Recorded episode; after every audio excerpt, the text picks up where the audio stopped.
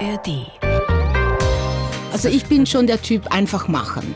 Also ich, äh, klar macht man sich auch Gedanken und das wird auch nicht einfacher, wenn man älter wird. Da hat sicher auch noch damit äh, zu tun, dass man da relativ ja, mit großen blauen Augen in die Welt rausgegangen ist. Richtig. Aber ja schön eigentlich, ne? Ja, das ist richtig. Die blaue Couch, der preisgekrönte Radiotalk. Ein Bayern 1 Premium Podcast in der App der ARD Audiothek. Dort finden Sie zum Beispiel auch mehr Tipps für Ihren Alltag mit unserem Nachhaltigkeitspodcast Besser Leben. Und jetzt mehr gute Gespräche. Die blaue Couch auf Bayern 1 mit Dominique Knoll. Was alles so möglich ist in einem Leben, das erzählt uns heute Elisabeth Bösch-Malinen. Sie ist die Generalkonsulin der Schweiz in München. Wie schön, dass Sie heute bei uns sind. Herzlichen Dank. Jetzt erstmal für uns Greenhorns in Sachen diplomatischer Dienst. Was macht eine Generalkonsulin eigentlich? Eine Generalkonsulin vertritt ihr Land in einem Gebiet eines Landes. Das heißt, unsere Botschaft in Berlin ist für ganz Deutschland zuständig und ich hier bin akkreditiert, um die Interessen der Schweiz in Bayern wahrzunehmen.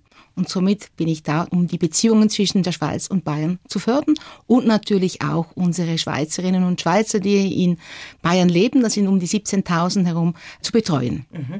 Das heißt, wenn jetzt ein Schweizer ein Problem hat mit Einbürgerung oder irgendwelchen arbeitsrechtlichen Themen, dann kann der sich an Sie wenden. Das ist richtig. Wir sind im Prinzip wie eine Gemeindekanzlei. Äh, wir machen alle administrativen Aufgaben für die Schweizerinnen und Schweizer und man kann uns natürlich auch insgesamt für Fragen kontaktieren. Mhm. Und ist denn Ihre Aufgabe auch, Bayern mit der Schweizer Kultur zu befruchten, so ein bisschen, so ein Austausch oder?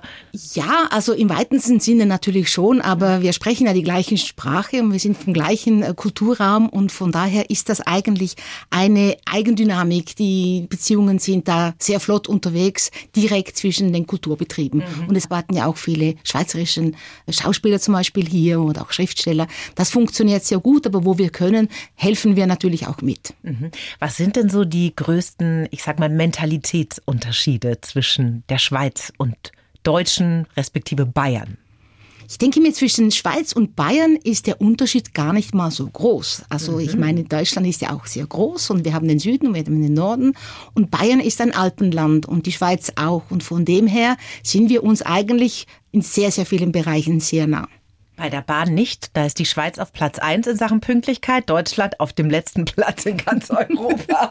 ist das nicht deprimierend? Sie haben schon in zehn Ländern auf fünf Kontinenten gelebt. Seit September 2020 wohnen Sie jetzt mit Ihrem Mann in München, in Bayern. Wo sind Sie denn daheim oder gibt es dieses Gefühl Heimat eigentlich für Sie oder kann man das gar nicht mehr sagen nach diesen vielen Ländern?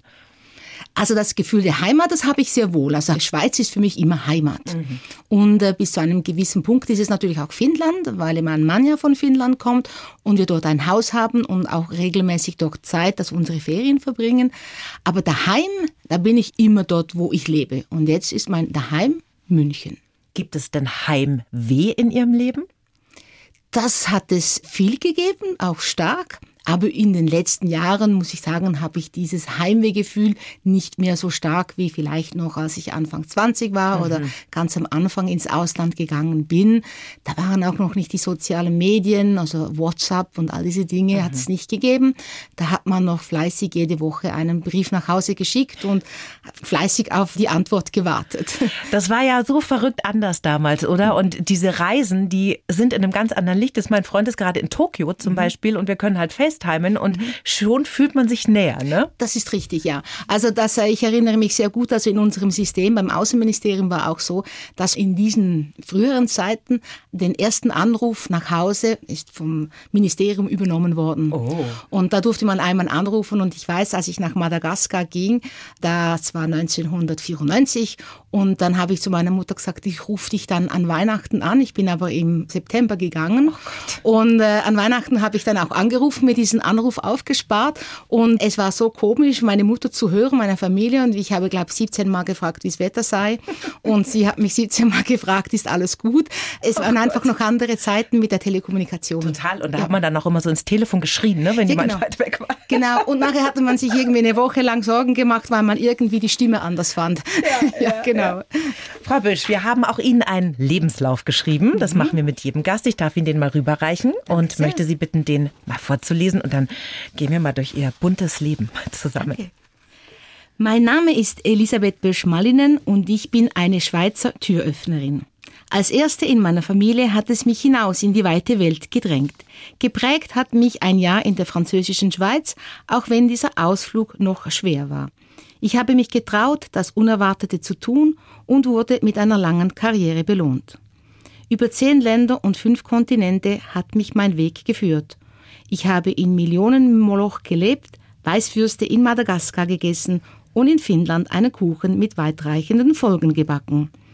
Noch immer mag ich Menschen und liebe es, sie zusammenzubringen.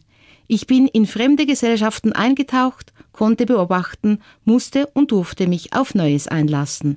Geblieben sind mir immer mein Mann und meine Schweizer Heimat. Mein Wunsch für die Zukunft ist erst einmal die Zeit in München zu genießen und dann einen Sechser im Lotto. Oder? So machen wir es. Ja, das machen wir es. genau diese Reihenfolge. Also Ihr Dialekt ist sowas von liebenswert. Das ist Wahnsinn, oder? Das ist toll. Sie sind 1965 geboren in Winterthur im Kanton Zürich in der Schweiz. Aufgewachsen dann in einem Dorf im Züricher Weinland mit zwei Geschwistern. Kann man sich das ein bisschen vorstellen wie in Bullabü? So idyllisch? In diesen Jahren rückblickend sicher schon, ja. ja. Das war wirklich noch Dorfleben und äh, das war das Dorf und das war das Universum. Ja. Das heißt, eine freie Kindheit, wo man nach der Schule raus ist und genau. abends schmutzig und verschwitzt und glücklich heim. Genau, genau. Also die Timeline, um das etwas modern auszudrücken, war 18 Uhr zu Hause, weil da gab es Abendbrot. Und vorher wusste die Mama nicht, wo sie stecken. Nee.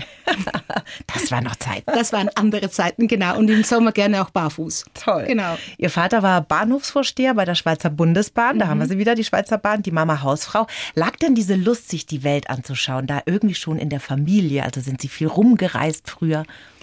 Also ganz sicher von meinem Vater. Meine Mutter, die war sehr heimatverbunden. Die brauchte das Reisen nicht unbedingt, aber mein Vater schon. Und mit der Bundesbahnen hatten wir effektiv äh, in diesen Jahren auch sogenannte Freikarten. Mm. Und dann ging es natürlich oftmals nach Deutschland oder Italien oder Österreich oder auch in der Schweiz. Unsere Ausflüge, wo andere vielleicht das Auto genommen haben am Sonntag für einen Sonntagsausflug, gab es bei uns eine Freikarte und wir sind nach Lausanne gefahren oder ins Tessin und haben eigentlich viel von der Schweiz via die Bahn entdeckt. Mhm. Und haben Sie da schon als sehr junger Mensch gemerkt, so, oh, das ist was, das reizt mich, da will ich mal hin, wenn ich groß bin? Ja, sicher. Ja, mhm. also dieses Interesse zu reisen und wegzugehen, das hatte ich schon sehr früh. Okay. Ja. Mensch, haben Sie da, da einen perfekten Traumjob gefunden? Mit welchen Sprachen sind Sie denn eigentlich aufgewachsen? Weil in der Schweiz gibt es ja Französisch, Deutsch, Italienisch und eben Rätoromanisch. Ja, also ich bin 100 Prozent Schweizerdeutsch aufgewachsen. Das kommt auch im Kanton Zürich, also meine Eltern auch von der Ostschweiz. Also ich habe Französisch dann in der Schule gelernt mhm. und dann eben, äh, das war sehr traditionell noch in diesen Jahren, eben junge Mädchen gingen für ein Jahr den Haushalt lernen in der französischen Schweiz. Mhm. Da habe ich aber auch eine Lehre gemacht, das war ein eine Berufslehre. Es war nicht einfach nur Arbeiten auf einem Bauernhof, sondern ich habe eine bäuerliche Hauswirtschaftslehre gemacht während eines Jahres und das war alles auf Französisch. Und da waren Sie 15 und waren dann wie lange weg von daheim? Ein Jahr. Das ist aber ganz schön heftig, oder? Ja, Also das kommt natürlich auch mit dem Schulbeginn in der Schweiz. Zur damaligen Zeit in der Deutschschweiz war Schulanfang immer im April. Mhm. Und weil ich ja im November geboren bin, bin ich halt mit 15,5 aus der Schule gekommen. Mhm. Und dann bis zum Anfang meiner Lehre als Kauffrau bin ich dann eben ein Jahr in die französische Schweiz gegangen. Da waren Sie dann bei einer Familie untergebracht? Ja, bei einer Bauernfamilie in einem kleinen Dorf in der Nähe von Lausanne. Was lernt man da so? Ja, wie man den Kühe melken? Nein. nee, das habe ich nicht. Es ist aber so Gartenarbeit mhm. und einfach den Haushalt mhm. zu führen und kochen und Feldarbeit hat es natürlich auch dazu gehört. Also das ist eigentlich, wie man sich äh, Mithilfe auf einem Bauernhof vorstellen kann. Da gab es dann wahrscheinlich schon mal Heimweh, oder? Da gab es schon mhm. Heimweh, ja. Es hatte noch ein anderes junges Mädchen im Dorf, auch eine Deutschschweizerin. Mhm. Und äh, wir waren dann äh, sehr stark befreundet und haben dann viel die Freizeit miteinander verbracht, ja. Und danach eine kaufmännische Ausbildung und Sprachaufenthalte in Paris und in England. Wussten Sie denn zu der Zeit, als Sie dann diese Sprachreisen gemacht haben, schon, wo Sie beruflich mal hinwollen? Gab es da eine Vision? Nein, überhaupt nicht. Also ich wollte einfach diese Sprachen natürlich dann auch benutzen, weil ich die auch gerne gesprochen habe. Und ich habe ja dann eben in England eine Schweizerin kennengelernt, mit der ich in der Klasse war während sechs Monaten. Aber eigentlich haben wir nie irgendwelche Berührungspunkte gehabt, weil sie hatte einen anderen Freundeskreis als ich. Aber wirklich zwei Tage vor der Abreise sind wir zusammen noch eine heiße Schokolade trinken gegangen. Und die hat mir dann eben von der Möglichkeit beim Departement der Auswärtigen Angelegenheiten, also dem Schweizerischen Außenministerium, berichtet. Und die sagt, ja, die nehmen alle, die brauchen Leute. Meld dich doch da kann damit. jeder mitmachen. Ja, da kann jeder mitmachen. Ganz so war es natürlich nicht, oder? Nein, das war schon nicht ganz so. Das heißt, Sie haben sich dann beworben, sind genommen worden und ging es dann gleich ins Ausland oder wie sah dann der Berufsstart aus? Nein, also ich habe mich da gemeldet, blind, also einfach, wie heute würde man sagen, eine Spontanbewerbung mhm. und ich bin dann auch gleich eingeladen worden zu einem Bewerbungsgespräch und ich habe mich da für Sekretariatsarbeiten, einfach so, ich war da 22 und Sekretariat, ja, das ist ja mal gut. Und die wollten mich dann gleich per 1. Februar aufnehmen und ich habe gesagt, das sei mir jetzt etwas zu kurz, ich möchte noch etwas Urlaub machen, ich komme auf den 1. März. Und dann bin ich auch da hingefahren nach Bern und ich weiß, ich hatte nicht mal eine Unterkunft. Die ersten zwei Wochen habe ich in der Jugendherberge in Bern übernachtet, bis ich dann ein Zimmer gefunden habe für die Zeit. Und dazu musste man in dieser Position etwa ein Jahr in Bern arbeiten. Und das war für mich dann auch der Fall, dass ich ein Jahr in Bern gearbeitet habe beim Schweizerischen Katastrophenhilfekorps, das gehört zum Außenministerium. Und nachher wurde ich dann eben nach Dänemark versetzt.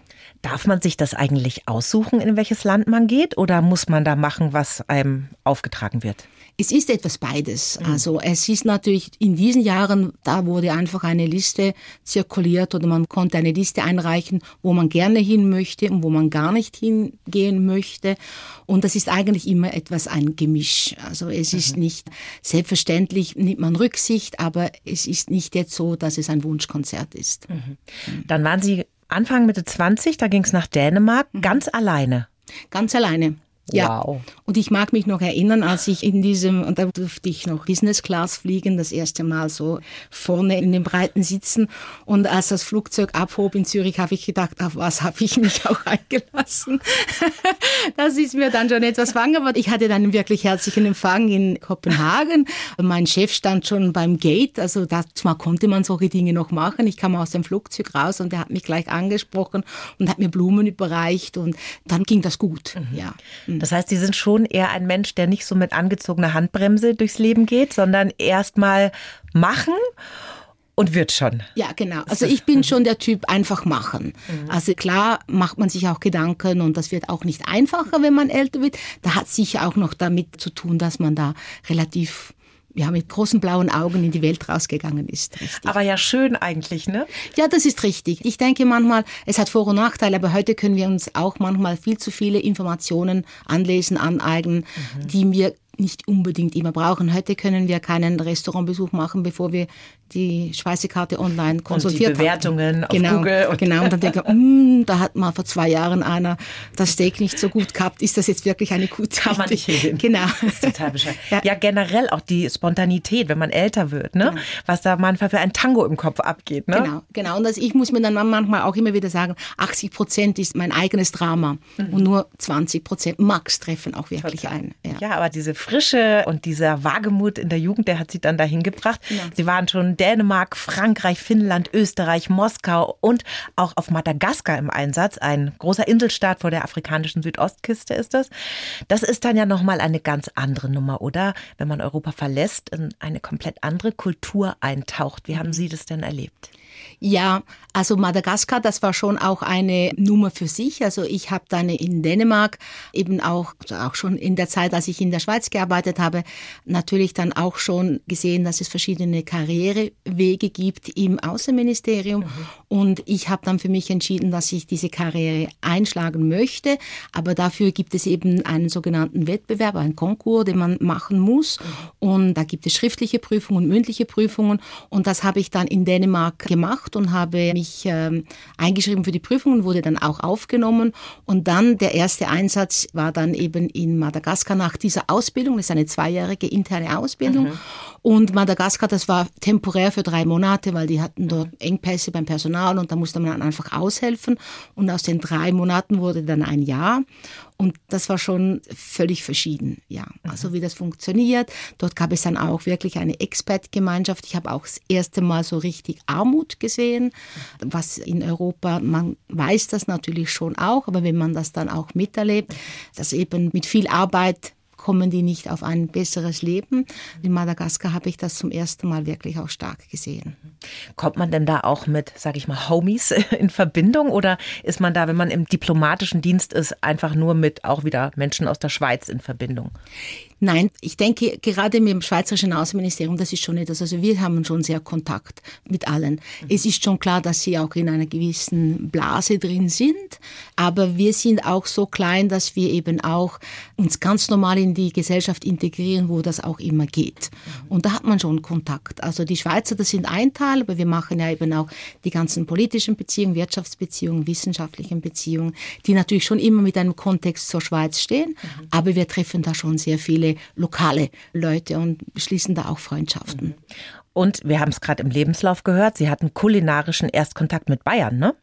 Richtig, das war, das war in äh, Madagaskar, ja, da hatte ich einen Kollege auf der deutschen Botschaft mhm. und da hatte ich effektiv meine ersten Weißwürste mit süßem Senf und einem Bier hatte ich dort bei ihm im Garten und das war ein ganz nettes Ehepaar und das gibt ja auch immer so kleine Dinge im Ausland, gerade in Madagaskar oder auch in Asien, um einen Friseur zu finden. Mhm. Und wir haben europäisches Haar.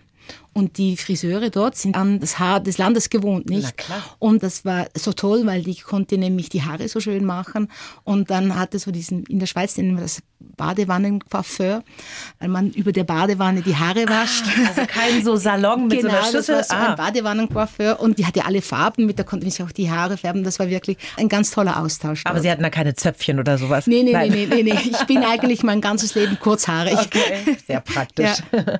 In Finnland waren Sie von 95 95 bis 99 stellvertretende Betriebsleiterin der Botschaft in Helsinki und da haben Sie dann auch Ihren Mann kennengelernt. Mhm. Wie denn? Ja, das war ein Fest, wo ich eingeladen war. Das war ich eben und das war so zu dieser Zeit, wo man eben einfach auf ein Fest eingeladen wird mhm. und jeder soll was mitbringen. Und ich habe einen Hefekuchen gemacht, ein Rezept aus Kärnten, das meine Schwester auch immer gemacht hat mhm. oder immer heute noch macht. Und äh, ich habe diesen Gugelhupf mitgenommen, so einen Hefegebäck und mein Mann hat vor dem probiert oder mein heutiger Mann und hat gesagt, also wer hat diesen Kuchen gebacken, die muss ich kennenlernen. und so hat er gedacht, zuerst mein Name sei Maria von Spanien, weil ich etwas dunkles Haar habe, mhm. aber es hat sich dann aufgelöst und ja. Er hat sein Herz an Elisabeth aus der Schweiz verloren. Genau, das ist richtig. Und er hat übrigens auch einen Bayern-Bezug. Er war Werkstudent bei Siemens in Erlangen Ach nee. und er konnte schon relativ gut Deutsch sprechen, als ich ihn kennengelernt Ach, habe. Sehr gut. Ja. Bei Ihrem Mann, da habe ich mich sowieso gefragt, ne? Der reist ja mit Ihnen jetzt seit sehr vielen Jahren durch mhm. die Gegend. Gegend, alle vier Jahre ein neuer Job. Kann der denn irgendwo auch mal arbeiten oder was macht er? Das ist ein großes Problem bei sage ich mal, bei allen internationalen Karrieren, weil im Prinzip hat es nur Platz für einen. Mhm. Und die Nischen sind relativ klein für die Begleitpersonen, wie man sie so offiziell nennt. Mhm. Mein Mann hat in verschiedenen Ländern gearbeitet, ja, aber seit einigen Jahren effektiv äh, hat er das nicht mehr gekonnt. Auch zum Teil, weil es die Länder nicht erlauben, dass man arbeitet mit dem Diplomatenstatus oder auch, weil man ganz einfach äh, nicht mehr im Beruf drin ist. Nicht? Mhm. Ja. Und ist es dann die Arbeitsteilung, dass er dann daheim alles schmeißt, den Laden, kocht, putzt, einkauft und so weiter? nicht die ganze Reihenfolge, aber er macht natürlich schon sehr viel, ja. Und er hält mir dann den, den, Rücken frei. Also es ist wirklich, kann man auch so sagen. Und er hat natürlich auch, er ist eingebunden in die sogenannte Interessenwahrung, die ich mache. Mhm. Also an Einladungen, da kommt er auch mit und, und repräsentiert die Schweiz in diesen Momenten natürlich auch. Da geht es ihm dann wahrscheinlich wie dem Joachim Sauer oder dem Mann von unserer Ex-Kanzlerin, dass er auf dem Gruppenfoto genau. mit den Politikerfrauen der einzige Mann ist. Ja, das ist schon sehr oft der Fall. Es ist effektiv. Also viele auch der Kolleginnen hier und auch anderswo, entweder waren sie alleine unterwegs, der Mann bleibt zu Hause, mhm. oder sie sind ledig. Wie ist denn so die Frauenquote im diplomatischen Dienst? Die ist relativ gut, aber aber eben, es kommt darauf an, auf welcher Stufe. Ah, ja, okay. also beim Eintritt und so sind das heute sogar mehr Frauen als Männer. Mhm. Aber es ist dann die Pyramide, wie sie in eigentlich allen äh, Wirtschaftswissenschaften haben. Je höher es geht, desto weniger mhm. Frauenanteil hat es. Tragisch. Da mhm. muss was gemacht werden. Mhm. Sind Sie da irgendwie tätig in der Förderung von weiblichem Nachwuchs, die dann auch so ein bisschen aufsteigen können? Weil ich glaube, das Problem ist ja, dass Männer ihre eigenen Ebenbilder fördern. Das ist ja in ganz vielen Strukturen im Berufsleben so. Ne? Mhm. Und es fehlen einfach, glaube ich, oft Frauen, die dasselbe tun. Ja, also ich sage schon seit vielen Jahren und auch zum Teil, weil ich mich auch selbst drin sehe, ich finde schon, dass die Frauen aufgrund ihrer Leistungen befördert werden und Männer aufgrund ihres Potenzials. Mhm, und das sind zwei Spannend, ganz große ja. Unterschiede, vielleicht auch von äh, wie ich erzogen worden bin. Man hat gesagt, äh, leiste etwas, dann wird man schon sehen, dass du gut bist. Mhm. Und das ist nicht genug. Ich denke, man muss da auch etwas mehr nach vorne gehen und zeigen und auch Verantwortung übernehmen wollen und einfach auch Frauen insgesamt, äh, das habe ich auch in verschiedenen Ländern auch schon gesehen und auch an mir selbst, wenn sie zum Beispiel es ist etwas banaler, wenn Sie heute eine Stellenausschreibung lesen und Sie haben vielleicht 10 oder 20 Prozent können Sie nicht erfüllen oder noch nicht, mhm. dann sagen Sie sich, ich bin nicht geeignet.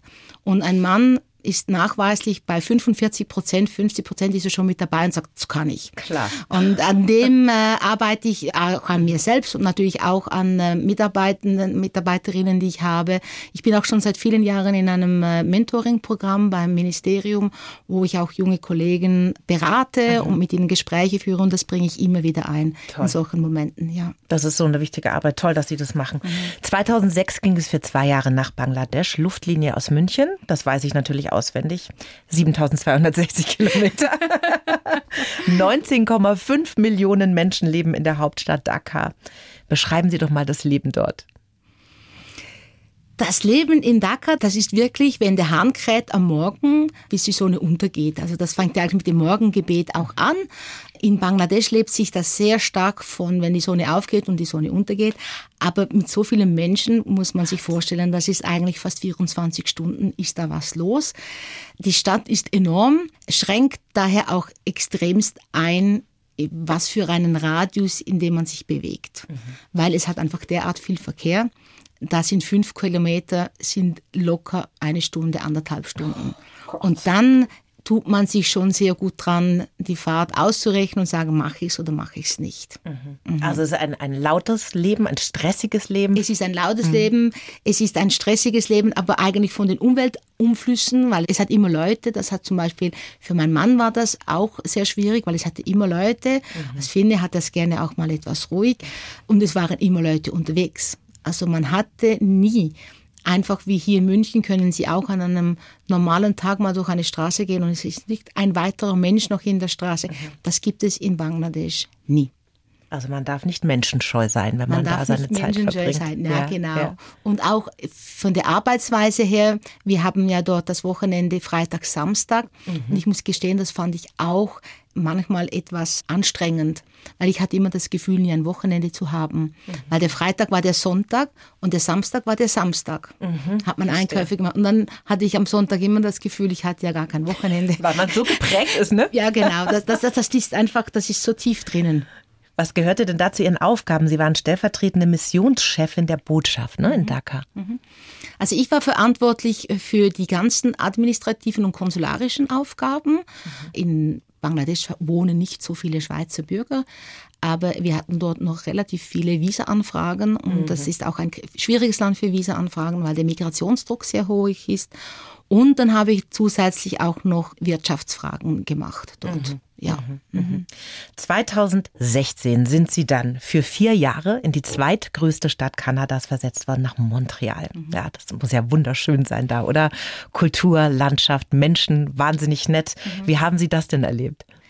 ganz wieder unterschiedlich. Ich bin ja da von Moskau gekommen mhm. und ich mag mich gut erinnern, wir sind dann in die Stadt, um die Stadt zu entdecken, mein Mann und ich, und dann sind wir etwas gegangen und dann sagte er so nach einer knappen halben Stunde, ja, das war's. Und da habe ich gesagt, was das war's. Ja, jetzt sind wir durchs Zentrum durch. und ich habe gesagt, ach ja, habe mich umgedreht, konnte das fast nicht glauben, auf der Karte geguckt. Das ist halt eine nordamerikanische Stadt, die sehr, sehr weitläufig ist. Das ist nicht, dass sie klein ist, ist wirklich, wie Sie sagen, eine zweitgrößte mhm. Stadt. Aber es ist ein nordamerikanisches Leben. Also Kanada und insbesondere auch Quebec durch die französische Sprache ist es sehr europäisch. Aber die Grundstruktur ist nordamerikanisch. Mhm. Mhm. Alle vier Jahre woanders hin oder manchmal ja auch noch kürzere Zeiten wo verbringen. Wie packen Sie das denn mental? Weil ich denke mir, also ich bin auch schon ein paar Mal umgezogen im Leben, ja, und das ist ja dann immer wieder Neuanfang, immer wieder sich neu positionieren in einem Land, in einem Kreis von Menschen, in einem beruflichen Umfeld. Wie machen Sie das? Das ist effektiv schon ein mentaler Stress, also das darf man auch nicht verniedlichen. Das ist eine hohe Anspannung, weil äh, der Umzug kommt ja auch immer mit dem, dass ich mich auch auf eine neue Stelle bewerben muss. Also wir haben ein Bewerbungsverfahren. Mhm. Das ist jetzt nicht so, dass man mir sagt, wir würden Sie gerne da oder dahin tun, sondern ich muss äh, die Stellen anschauen und mich darum bewerben und Bewerbungsgespräche führen und gegen andere gute Kollegen im Ministerium buhlen, dass ich diese Aufgabe bekomme. Und das betrifft natürlich auch meinen Mann. Also er kommt ja dann auch mit, weil sein Leben ist auch wiederum davon abhängig, was für einen Erfolg oder auch Misserfolg ich habe in, in diesem Bewerbungsverfahren. Mhm. Das ist schon ein mentaler Stress, den wir uns vielleicht eben auch gewohnt sind, aber den man eben auch gelernt zu verkraften. Das ist manchmal einfacher, manchmal weniger einfacher. Das Sitzen Sie denn da zusammen mit Ihrem Mann und überlegen mit der Weltkarte, so, wo wollen wir jetzt hin oder wie, wie gehen Sie da vor? Also früher war das schon noch etwas die Geografie, nicht? Das Geografiespiel. Heutzutage hat sich das sehr eingeschränkt, weil es gibt nicht so viele Positionen von Generalkonsuln, wo ich mich hinbewerben kann. Und die sind ja auch nicht immer alle gleichzeitig frei.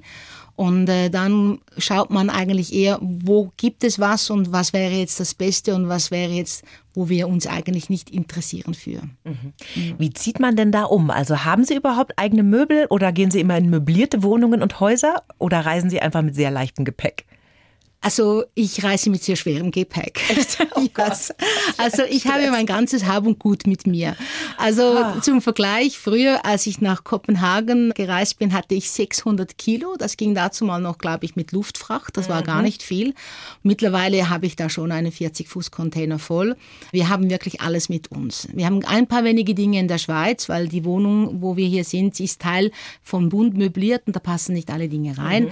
Aber wir haben wirklich alles mit und darum darum eigentlich auch ist das mein Daheim hier, mhm. weil alle meine Sachen, alles, was ich lieb und gern habe, alle Erinnerungen sind mit mir. Das heißt, Sie bauen in jeder neuen Wohnung, in jedem Haus wieder Ihre Bücherwand auf. Das ist richtig. Wow.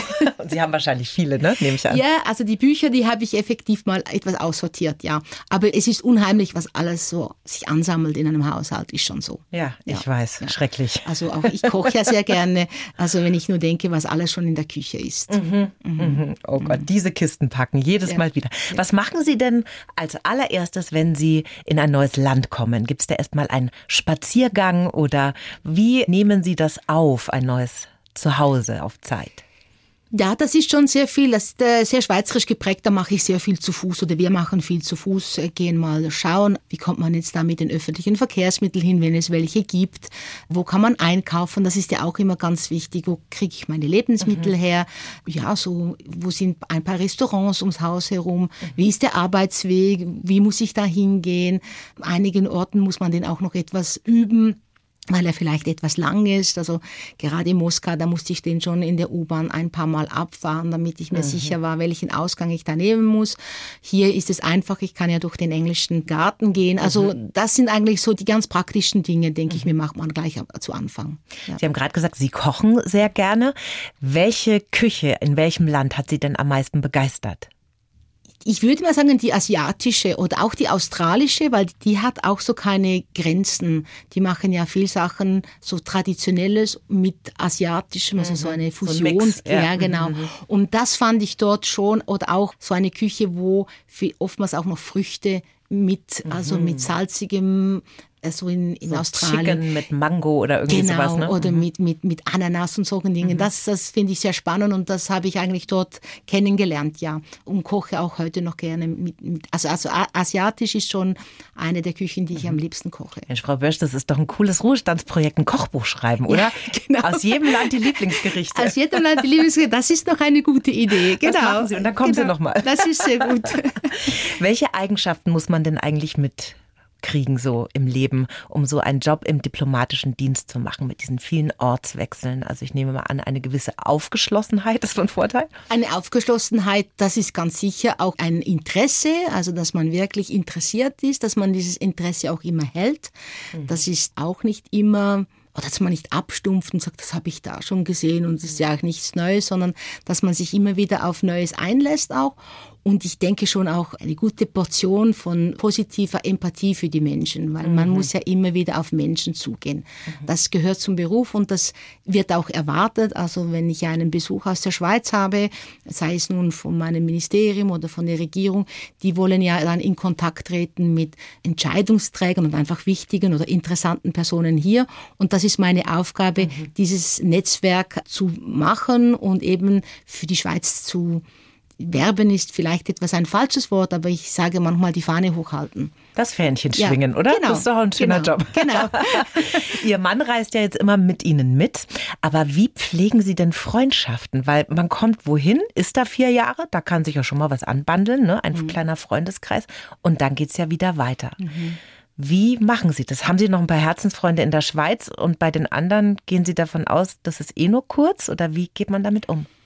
Also unsere Freunde sind mittlerweile auf der ganzen Welt verstreut.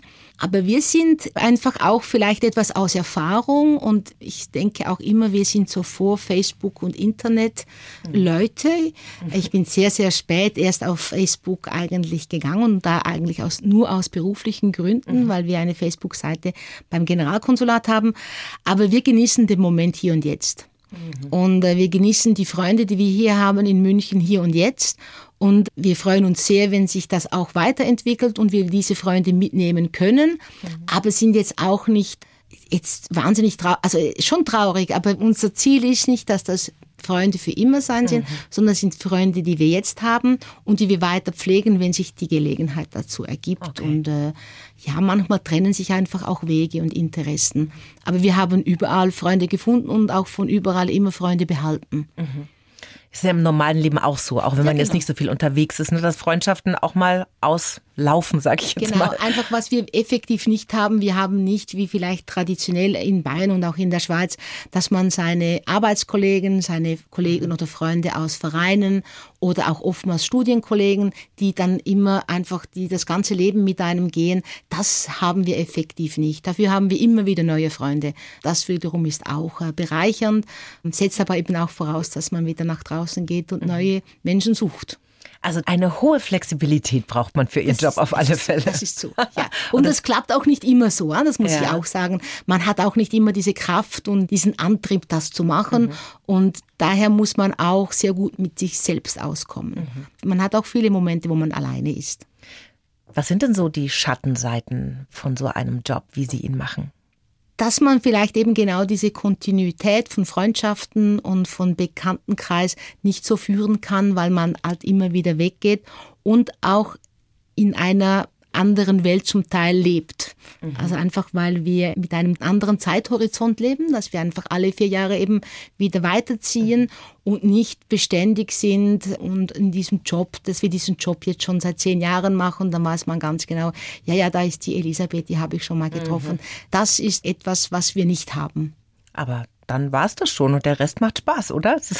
Ja, also das ist überall im Leben. Es gibt nicht nur Positives. Ja, ja, aber ich ja, finde, ja. wenn das das Einzige ist, dann ist ja, es doch ein großes Glück. Das ist, ja, ja, aber eben wir haben das natürlich auch gewollt, nicht. Ja, ja. Mhm. Ein fixes örtliches Standbein haben Sie ja mit Ihrem Mann in Finnland am mhm. Polarkreis, wo Ihr Mann auch aufgewachsen ist. Da haben Sie ein Haus. Sprechen Sie denn darüber, wo Sie nach Ihrem Beruf mal leben möchten? Das tun wir ja. Viel. noch nicht ganz so viel, aber das tun wir immer mal wieder. Genau, am Anfang waren es vielleicht noch Spielereien. Jetzt geht es ja eigentlich schon, dass wir das, äh, das wäre so der nächste zehn Jahre Plan, wo wir mhm. das dann schon mal wissen sollten. Und wenn man ja auch älter wird, überlegt man sich solche Dinge auch etwas mehr. Aber wir haben wirklich keine Ahnung. Und darum eben der Plan, wie ich das vorher gelesen habe, ein Sechser im Lotto, das ist manchmal einfach unser Familienwitz, dass wir sagen, ja, wenn wir den hätten, dann könnten wir die Dinge so machen, wie das in unseren Träumen wäre. In mehreren Ländern einen Alterssitz zum, zum Beispiel. Beispiel. Genau, zum Beispiel, ja. Also so sehr wir Finnland äh, schätzen und lieben, das ist hoch im Norden und äh, der Sommer ist kurz. Also die Durchschnittstemperatur in Kusamo, wo mein Mann aufgewachsen ist, ist bei 0,1 Grad. Also es ist ich würde nochmal drüber nachdenken. Eben, genau. da hilft auch eine Sauna nicht. Sie haben ja vorhin schon gesagt, diese wunderbare jugendliche Naivität mit Anfang 20, sich da in alles so reinzustürzen, das verändert sich natürlich im Laufe des Lebens. Ja, aber wird man ein bisschen, hm, denkt man ein bisschen drüber nach vorher, bevor man was tut. Merken Sie denn mit dem Älterwerden, dass auch diese Reiselust so ein bisschen abnimmt, dass Sie schon mehr so Lust haben, auch mal sesshaft zu werden, länger wo zu sein? Überhaupt nicht. Nein, das ist wirklich im Blut. Also wir reisen sehr gerne und jetzt die Zeit von Corona, wie für uns alle auch sehr schwierig, weil wir eben nicht reisen konnten, weil das machen wir ausgesprochen gerne. Und äh, dafür setzen wir auch unsere Ferien ein und überhaupt nicht. Also das ist eigentlich eher das, was schwierig ist im Hinblick auf die Pensionierung, mhm. dass man dann sesshaft wird, weil wir eben diesen Drang haben, immer wieder mal woanders zu sein. Das heißt, auch wenn Sie jetzt hier in München sind für vier Jahre oder ist angelegt auf vier Jahre, nehme ich an, mhm. machen Sie Reisen immer in Ihrem Urlaub? Ja, ja. Ja, ja. ja, ja. Das ist ja toll. Ja, das machen wir. Gibt es ja. noch ein Land Ihrer Träume, wo Sie noch nie waren und unbedingt mal hinwollen? Jetzt muss ich gerade überlegen, ich habe das zu meinem Mann vor kurzem, habe ich einen Ort gesagt, wo ich gerne hingehen möchte. Jetzt ist mir den Fall. Nein, also ich habe jetzt nicht unbedingt ein gewisses Land, wo ich wirklich hingehen möchte, mhm. aber einfach immer wieder Neues zu entdecken. Also eh, gerade in Asien, wir waren noch nie richtig in Südamerika. Das sind auch äh, viele oder gar nicht mal so exotische Destinationen. Also ich war wohl in Neuseeland, aber ich muss gestehen, ich war noch nie in Spanien. Es gibt so viele schöne Orte oder einfach auch das ist auch etwas, was wir immer machen, natürlich auch, wo ich bin. Also in Bayern, also gibt es auch einige Ecken, wo ich noch gerne hin möchte. Mhm. Auch in Deutschland insgesamt. Es gibt so viele schöne Orte. Das heißt nicht, dass es immer eine Fernreise sein mhm. muss. Jetzt leben Sie ja in München, aber in Bayern gibt es wunderschöne Ecken. Ne? Allein Mainfranken da oben an der Mainschleife, ein Traum. Also da können Sie auch noch viel entdecken, Frau Pösch. Da gibt es viel und da gibt es auch gute Weine. Ja. Na, auch an Weinliebhaberinnen, gell? Ja, genau. es gibt noch viel zu tun hier es in Bayern. Es gibt noch viel zu tun, genau. Zum Schluss eine Frage, die ich jedem Gast stelle, Frau Bösch. Was würden Sie im 20-jährigen Ich aus heutiger Sicht gerne sagen? Also ich würde jetzt einfach so aus dem Bauch raus sagen, alles wird gut. Im Sinne von, das ist die richtige Richtung. Absolut. Du bist gut unterwegs, Elisabeth. Danke. Vielen Dank, dass Sie da waren. Es war ein Vergnügen. Herzlichen Dank für das Gespräch. Bayern 1 Premium Podcasts. Zu jeder Zeit, an jedem Ort. In der App der ARD Audiothek und auf bayern1.de. Bayern 1 gehört ins Leben.